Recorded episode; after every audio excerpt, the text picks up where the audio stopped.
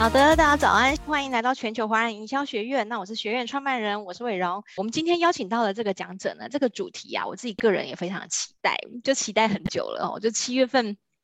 七月份就邀，然后好不容易等到今天这样子。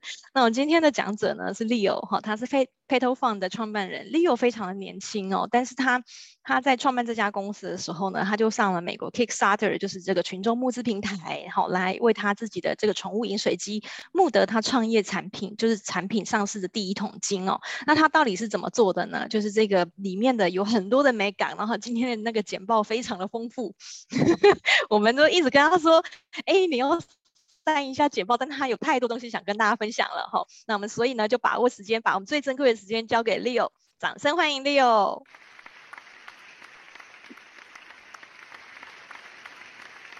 好，Leo，那就把画面交给你喽。Hello，早安，全球华人营销学院的大家，我是我我是 Petal Fund 的 Leo，今天会用五十分钟的时间来跟大家透过。群众募资如何透过群众募资获取产品上市前的第一桶金，也就是一百万以上的额度。呃，大家好，我是 Leo。那我目前有两只猫，一只狗，稳定单身中。呃，我目前创立的肥头放我们有获得一些电电商，还有一些宠物类别募资专案的各呃各项记录保持。我们同时也是两个品牌，呃，两个宠物品牌在台湾的总代理。那过去到现在，我一直都是在电商全部的领域做跑跳。那目前操作的募募资或是预购或销售金额应该有超过一点五个亿以上，所以这方面呃希望可以用我的经验来跟大家做群众募资市场的分享。Petal Fund 成立是为了透过群众的力量以及领先业界的宠物新创产品，实现全球毛孩家庭的美好生活。从去年到今年的时候，我们为了我们 Petal Fund 创立以来的第一个主力产品——宠物杀菌饮水机。在台湾的泽泽以及美国的 Kickstarter 都有进行各自一轮的募资，那我们合计是募到了一千三百八十万，呃一千三百八十万以上的成绩。那目前在台湾也是最高纪录的保持，在宠物类别的提案来说，今天的目录会分为三个区块，一个会先跟大家介绍群众募资，再来是关于 Kickstarter 我们要怎么准备，再来就是我们如何在海外做行销，主要是分为这三个部分。那想先问大家一下，什么是群众募资 crowdfunding 呢？基本上，台湾的群众募资平台，大家一定都有听过，比如说像是泽泽、Flyme，以及最近 Big 放大新推出来的挖贝。那国外的募资平台就非常非常多了，除了今天要提到的 Kickstarter 以外，还有包括 Indiegogo、GoFundMe 等等群众募资平台。那如果你今天是，无论你有，无论你想透过台湾的国内集资，或者是上到海外平台的集资，其实他们各自有优点跟缺点。像我们自己在台湾出生，我们对于台湾的市场当然是比较熟悉，物流成本也相较低。那我们如果今天是要去海外集资的话，它的优点就是海外的曝光基数是台湾的基本上是两百倍以上的市场基数。那尤其是国外的 B 端、C 端的资源，他们经常会看 Kickstarter 还有 Indiegogo，所以它也是一个很好的 B 端的外销出口。那人口基数部分当然就是非常非常的庞大。以各自的缺点部分，我自己会觉得台湾国内其实它当然就是有受到台湾基数的市场局限性，而且如果我们要去吸引国际投资的话，其实它比较很难吸引国际的投资人去看台湾的群众募资平台。那海外平台的部分就有一些我们要值得注意的这些。我都会在接下来的章节为大家做讲解。那不，呃不，呃不外乎就是关于成本，还有社群广告、语言文化，还有国际物流等等因素。我的建议会分为三个，呃，因为今天时间有有限，所以我会尽可能把我所得我所得知道的小节尽量分享给大家。呃，我的建议就是，其实台湾其实比较简单。如果你今天有产品的话呢，其实你可以优先透过台湾。但如果你是为了以下三个目的，第一个。国际曝光与代理商资源。第二个就是我们希望可以透过海外的募资去获取首批的海外用户以及海外的素材内容。再来就是如果你募资的金额，呃，希望可以募到三万到三十万之间的 revenue，呃，就是募资的收入以上的话，那我会觉得这个部分你透过海外募资其实是相对比较可行的。那今天为大家介绍 Kickstarter，它是透过你的创意，让全世界愿意支持你的人一起参与并实现。我现在即将决定把我一个好的 idea 放到 Kickstarter 这个平台上面。Kickstarter 它是一个什么样的平台呢？Leo，不好意思，Leo，Hello，是我打岔一下，哎，你你可以再讲慢一点点吗？对，哦、因为说话 速度有一点太快，然后我快到我都稍微有点听不太懂了，再慢一点点，哎，再慢一点点，对，OK，好，那就交给你，谢谢。好的，呃，让我们来看一下 Kickstarter 它目前的平台表现。它目前累积的募资金额从零九年开始就已经突破了六十亿美元，那每个月活跃的造访用户也超过了四千六百万的潜在的贝壳。那目前 Kickstarter 也是目前全球流量以及募资金额最高的平台，所以我们都会首选在海外。如果要上募资平台的话呢，我们可以尽量选择 Kickstarter。那当然，Indiegogo 其实也是不错的。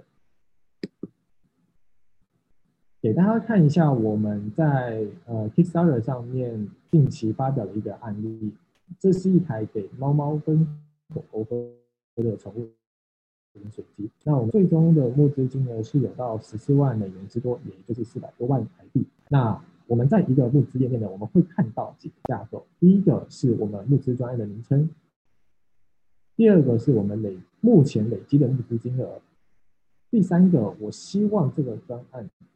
呃，突破的目标金额我要设定在多少？像这个我就是设定在我希望募到五千美元。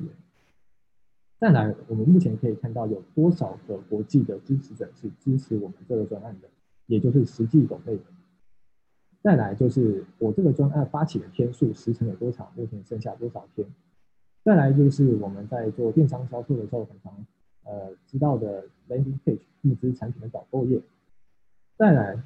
跟一般的销售网站最不一样，就是募资它有所谓的 reward 的机制，也就是我们要设定不同的回馈方案，给在这个平台愿意抖内支持我们的人，他可以选择认缴九十九或者是一百八十九，来去获得我们即将生产完成的 Edenpet 宠物饮水机一台或者是两台，以及我们要设定我们的预估交货期，还有我们可以运送的范围。这些都是一个募资页面上面，它会去，它会出现的几个因素，来跟大家分享一下。好，我现在准备好开始在 Kickstarter 上面发起专案了。我需要准备哪些东西呢？今天跟大家直接把以下四个区块同等起来。第一个，我们要准备好了解我们的产品以及专案特性。我们想要发起的项目是什么呢？我现在正在开发的灵感是属于硬体类的呢，文化呢，游戏呢，设计呢，还是生活用品？再来第二个，我们要必须了解 Kickstarter 平台的规则以及逻辑，到底谁可以上架呢？我在台湾可以上架吗？我在美国可以上架吗？我预期投入的成本要花多少钱呢？我在 Kickstarter 上面我如何发起专案布局以及回收到整个平台结案呢？三个就是我们要确保我们专案的故事以及准备的内容。我的专案故事到底它的特色在哪边？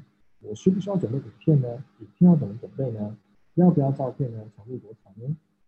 再来最后一个就是，当我上架了 Kickstarter 之后，我自然会需要流量去导入到这个平台。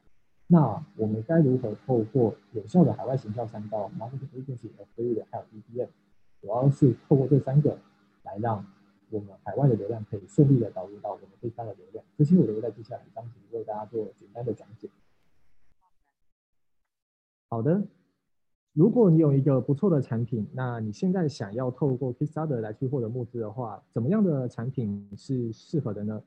这边为大家整理了 Kickstarter 目前各个领域表现，我们可以看到，其实前三名的表现分别是：第一名是游戏，它的募资金额是。突破了呃十亿美元左右。第二个就是设计类，第三个就是科技类。那我我们可以看到第三名的科技跟第四名的电影制片以下，其实有一个两倍以上明显的断层。所以如果你今天想要上架 Kickstarter 的项目是游戏类的、设计类的、科技三 C 产品类的，那其实以产品特性来说是比较适合平台的受众兴趣的。呃，设计它的定义也稍微广一些，包含带电的设计类、生活用品类，或者是文化艺术的设计类，或者是生活类的设计类。所以设计的领域其实它的产品数量是非常非常多的。那我们现在要了解 Kickstarter 它的平台规则与逻辑。那 Kickstarter 我们一般会分为这三个阶段，第一个就是发起专案，我们要确定我们的筹款目标到底要设定多少钱是突破我们的募资目标呢？以及我们的活动时间要设定一到六十天之间，以及我们要设计专案完成之后可以获得的 reward 给我们的 baker，让他们可以获得哪些东西？再来第二步就是进行推广。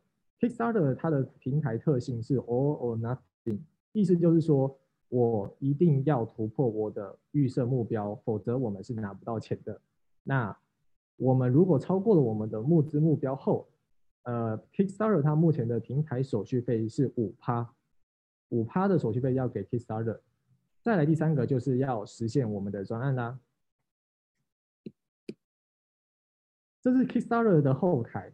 一开始我们要先设定我们要上架的类别是什么？到是三 C 是三 C 类的呢？游戏类的呢？文化类的呢？设计类的呢？这是在这一页去做设定的。再来第二个，我们要描述我们要发起一个什么样的专案。再来这个部分非常非常重要，也就是说我们。目前所要选择的来源地是来自于哪一些？这边要跟大家提示一下，台湾并不在 Kickstarter 的国家选择里面，中国也不在选项，新加坡也不在选项里面。那为什么这边特别重要？是因为选择的国家会直接影响到我们 Kickstarter 前台显示的募资币别。那我们都知道，Kickstarter 其实它的用户都是海外用户为主，尤其是英语系跟欧语系的国家，英语系的国家尤其占大宗，所以如果我们今天前台显示的币别，呃，不是美元或是欧元，呃以外的话，那其实对于平台的用户来说，在判断币别，在判断币别上面，其实会让他们有一些些 confuse，而且你必须具备该来源地国家的银行账户与公司，才能够通过后续的收款与验证。我们可以看到前台就是有欧元。甚至还有一些瑞瑞典克朗，就是瑞典那边的国币，还有墨西哥，当然还有美元。所以其实 Kickstarter 上面的美元计价还是占最大宗的。那 Kickstarter 会要我们完成这几个东西。刚刚我们在的都是所谓我们人物的部分，也就是我们一开始注册的时候就要我们先填写完的。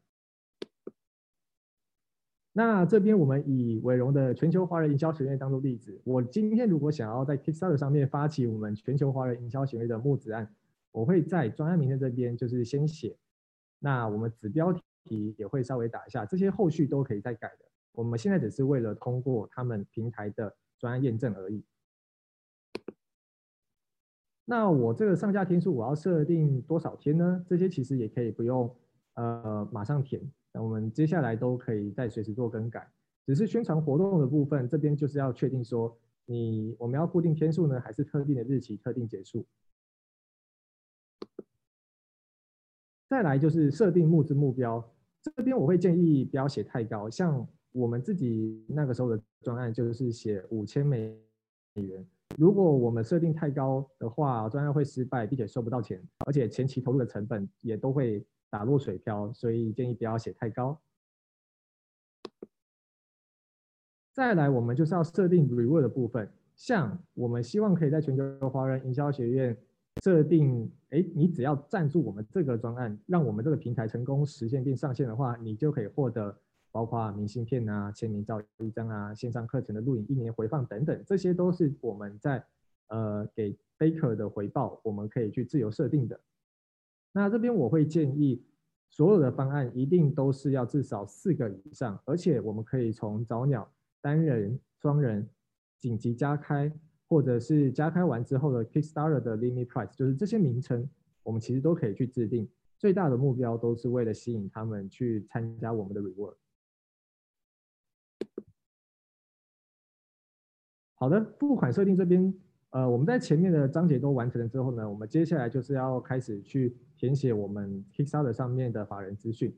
那接下来我们还要完成所谓的身份确认，还有银行账户的部呃银行账户的部分。那刚刚有提到，我们选择的国家来源会影响我们的前台显示的货币币别。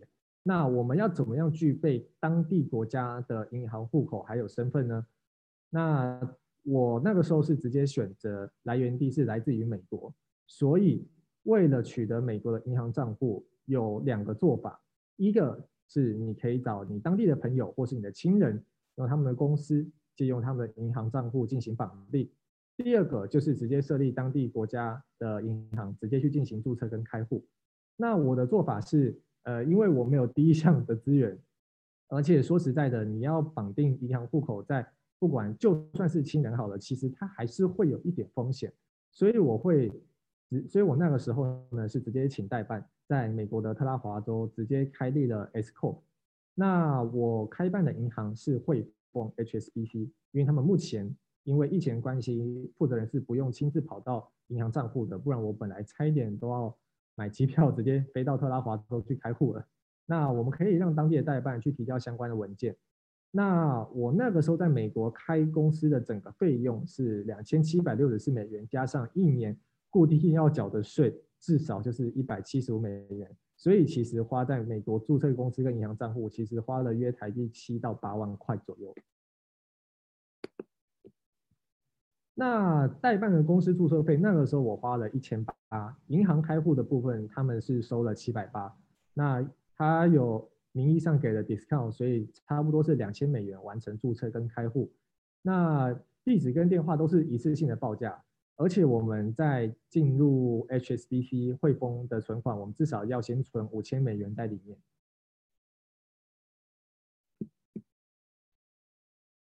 那 Kickstarter 的专案成功后多久可以收到款项呢？这边要特别注意，是十四个工作天加上三到十四个工作天。会有三到十四，是因为各家银行收款的时间并不是那么的固定，所以它会保留。那我自己，我们那个时候在专案结束的时候，在第十五天的时候，其实就已经收到款项了。这边让大家知道一下。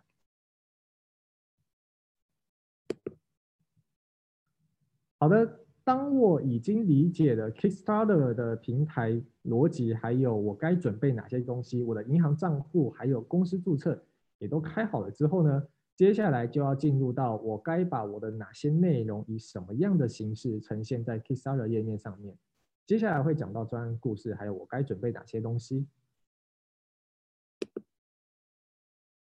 首先，直接给大家一个最关键的建议，就是请大家。不管你今天是要在台湾进行募资，或者是在海外进行募资，影片基本上都是 necessary，都是必备的。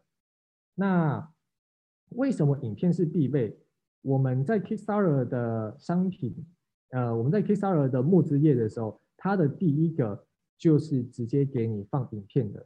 那目前不管是 Kickstarter 或者 Indiegogo，或者是经常在募资平台上面参与赞助的人。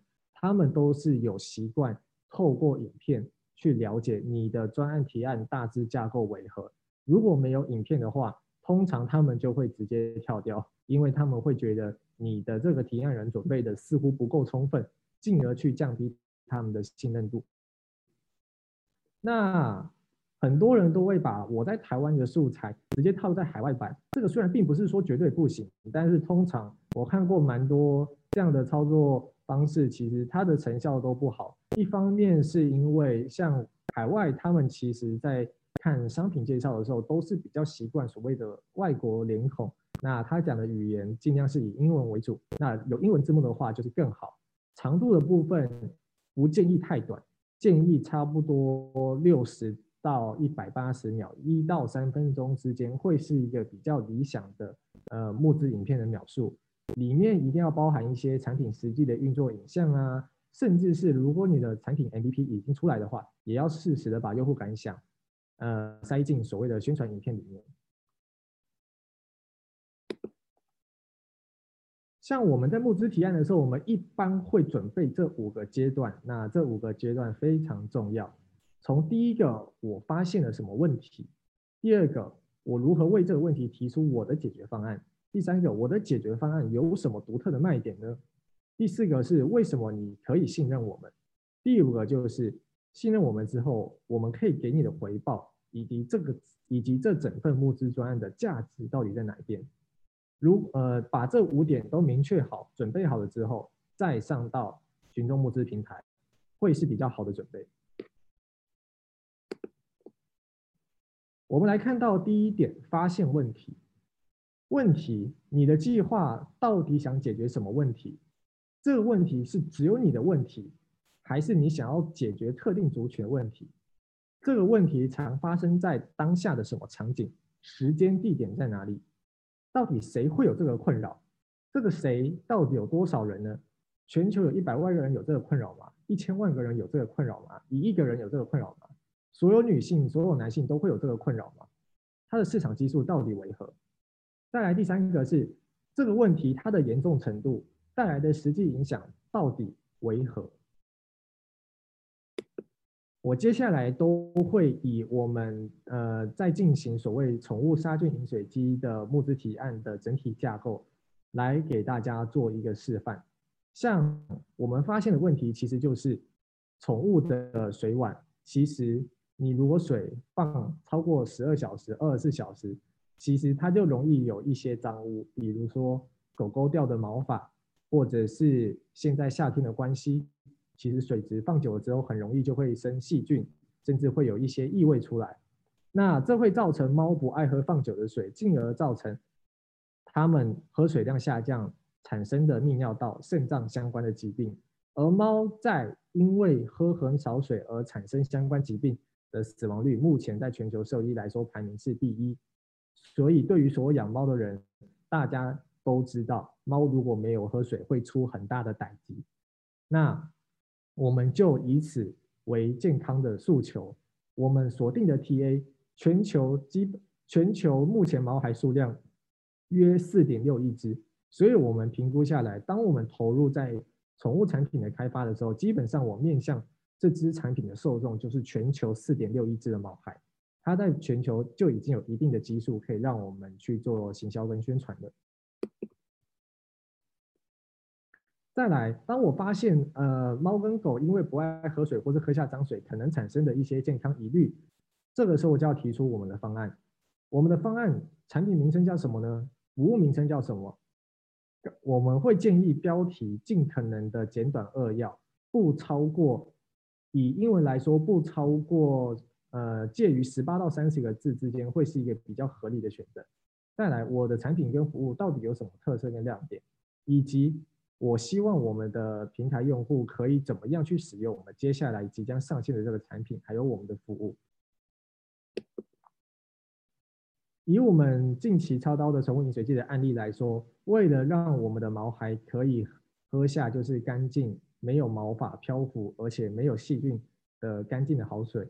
所以我们提供的解决方案是，我们设计的目前世界上第一款有两种以上杀菌的技术，包括 UVC，采用二五四纳米波长，以及采用纳米隐滤膜，以这两种市面上常见的杀菌技术，结合我们的滤芯的滤材，其实也用了非常多种，从活性炭除滤球、除菌球。我们为了让水质干净，我们用了这些技术。所以可以看到，呃，我们实际实测下来，就算是不管是一只猫还是两只猫，同时喝一盆水的可能性都明显增加，而且它们喝的似乎很开心。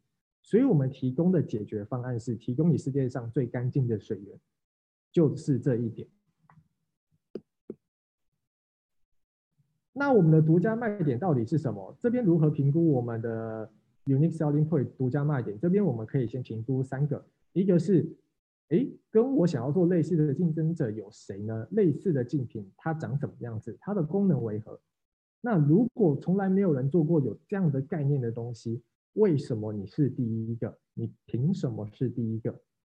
为什么我们可以做出第一个这样那么伟大的东西？以及为什么你必须要使用我们的方案，而不是用其他的替代方案，也不是拘泥于现状？为什么你一定要使用我们在 Kickstarter 上面发起的这个专案？这是我们要让我们的用户所知道的。像我们在 Kickstarter 或者是在一般的商品店，我们都会看到，我们经常把就是呃跟我们类似的产品去把它放在平台上面。尤其是 Kickstarter 或 Indiegogo 这类的募资平台，这种产品比较基本上是一定会出现。所以我们就在我们的平台上面，把我们目前宠物用户常见到的两个主要的竞品，一个是呃大陆的 Pet，它目前的市占率是第一，一年出货量有几千万台，这种售价九百九的一般型的饮水机。那再来另外一个竞品，其实就是香港的品牌，它有一种的杀菌，而我们有两种，它的售价，因为它有所谓结合 APP 物联网检测。所以它的售价是非常高的，五千四百九十。那这个时候，我们提供给我们用户的方案，就是我们把这两个竞品 combine 在一起，最后做出了一个不只是一种的杀菌技术。我们跟用户说，我们是世界上第一台做两种以上杀菌技术的宠物饮水机，而且我们的杀菌率比前面两台都还要高，通过 SGS 高达九十九点九。重点是我们的售价。是前面两项竞品的中间值，所以这样子就可以让用户去轻而易举的去比较到说，哦，原来你们这一台是卖这个价钱，那我就会知道，那我还是用九百九的就好。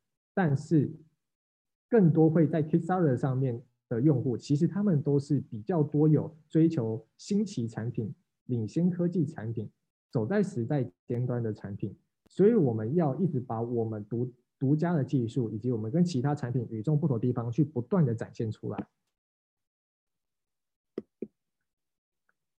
前面三点都完成了之后呢，接下来就是进入到，哎，我有一个这么好的 idea，这么样的产品，我该如何让你信任我们？这个时候，我们就要提出，我们提案的团队来自哪里，组成于哪些人，哪些专业人士，我们过去做了什么事情。为什么我们可以把这个事情做出来？我们在 Kickstarter 上面发起的专案，未来的生产规划如何？什么时候生产？什么时候开模？什么时候进入呃 QD？什么时候开始进行量产？什么时候进行发货？这些都要尽可能的具体规划、透明化的形式，在 Kickstarter 上面去跟我们平台的用户做诉说，而不是像一般的官网挂个预购，说几月几号出货，这样子是完全不够的。这些东西都是在募资平台上面我们要去额外说的事情。再来，呃，如果我们的产品甚至已经进入到已经打样完成，而且是可以实际投入运作的话，那恭喜你，你的产品的进度已经比一般的提案者还要领先太多，因为你有一个先天上的优势，就是我们可以直接取得当下我们潜在用户实际使用过的感想以及口碑。进而去增加平台，不仅仅是听团队自己说我们做了什么，也可以去知道，哎，目前打样的产品，MVP 的产品，目前使用的感想如何？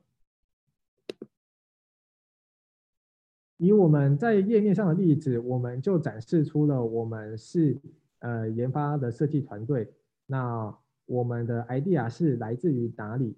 那由于我们的饮水机那时候是已经确定可以运作，而且已经打样完成，甚至有小批量产完成，所以我们那时候就找了很多的海外的用户去进行我们产品在 Kickstarter 上架时的实测。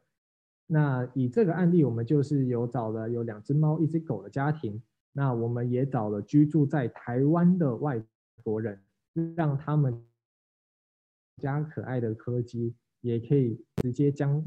喝我们饮水机的水，拍成照片跟影片，放在我们的 Kickstarter 页面做宣传，这样子就可以大大的增加 Kickstarter 上面海外用户对于产品的信任度。我们在设计回报与价值的时候，我们一定要把这几个点明确的展现出来。首先，呃，你今天来到我的募资页面支持这个计划，你会获得什么东西呢？你会获得一个实体的产品。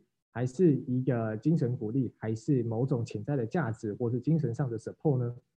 一群人支持这个计划，我们可以一起改变什么？为什么你的力量不可或缺？我们必须要让有兴趣赞助我们专案的这些人，让他们觉得他们不仅仅是购买，也不仅仅是预购，也不仅仅是赞助一个实体商品，要与他们内心。想要崇尚的价值观，把它挖出来，进而去跟他们讲说，我们都是为了跟你一样的人去开发这样的一个东西。有你的加入，我们可以让更多人去实现更多美好生活体验。这是我们要不断跟我们平台用户去说的一个点。以这个例子来说，我们最后实现的愿景就是，终于可以让全球的狗狗、猫猫开始喝到非常干净的好水，一起让产品顺利开发并量产。尤其是当你会来逛的时候，你一定就是很大几率就是有养狗狗或猫猫，而且是非常重视它的身体健康的。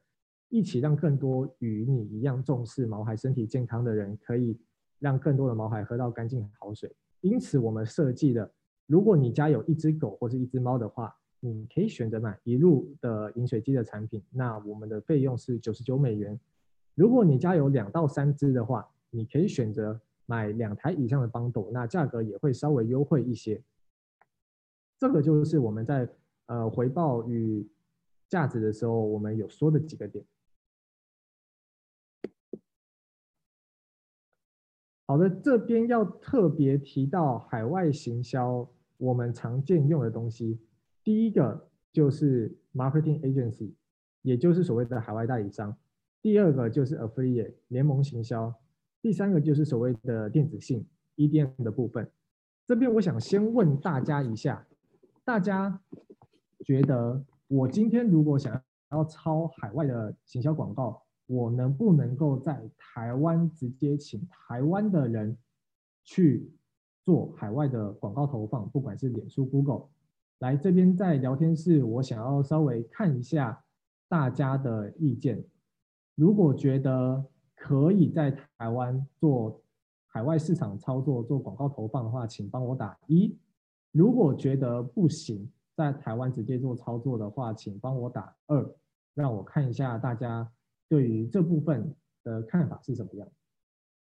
OK，我现在看到，没错，其实大部分的人都是选择一，就然后文斌有说可以，但是不接地气，没错。关键点在于我们到底能不能够了解我们想要触及目标市场的这些族群，包括我前面提到的他们的文化、他们的兴趣、他们在一般官网购物，以及他们在海外参与募资平台的购物流程，以及他们想要看到什么样的关键字眼，他们当下那个国家流行的时事是什么，这些都是很难透过台湾，即便是台湾。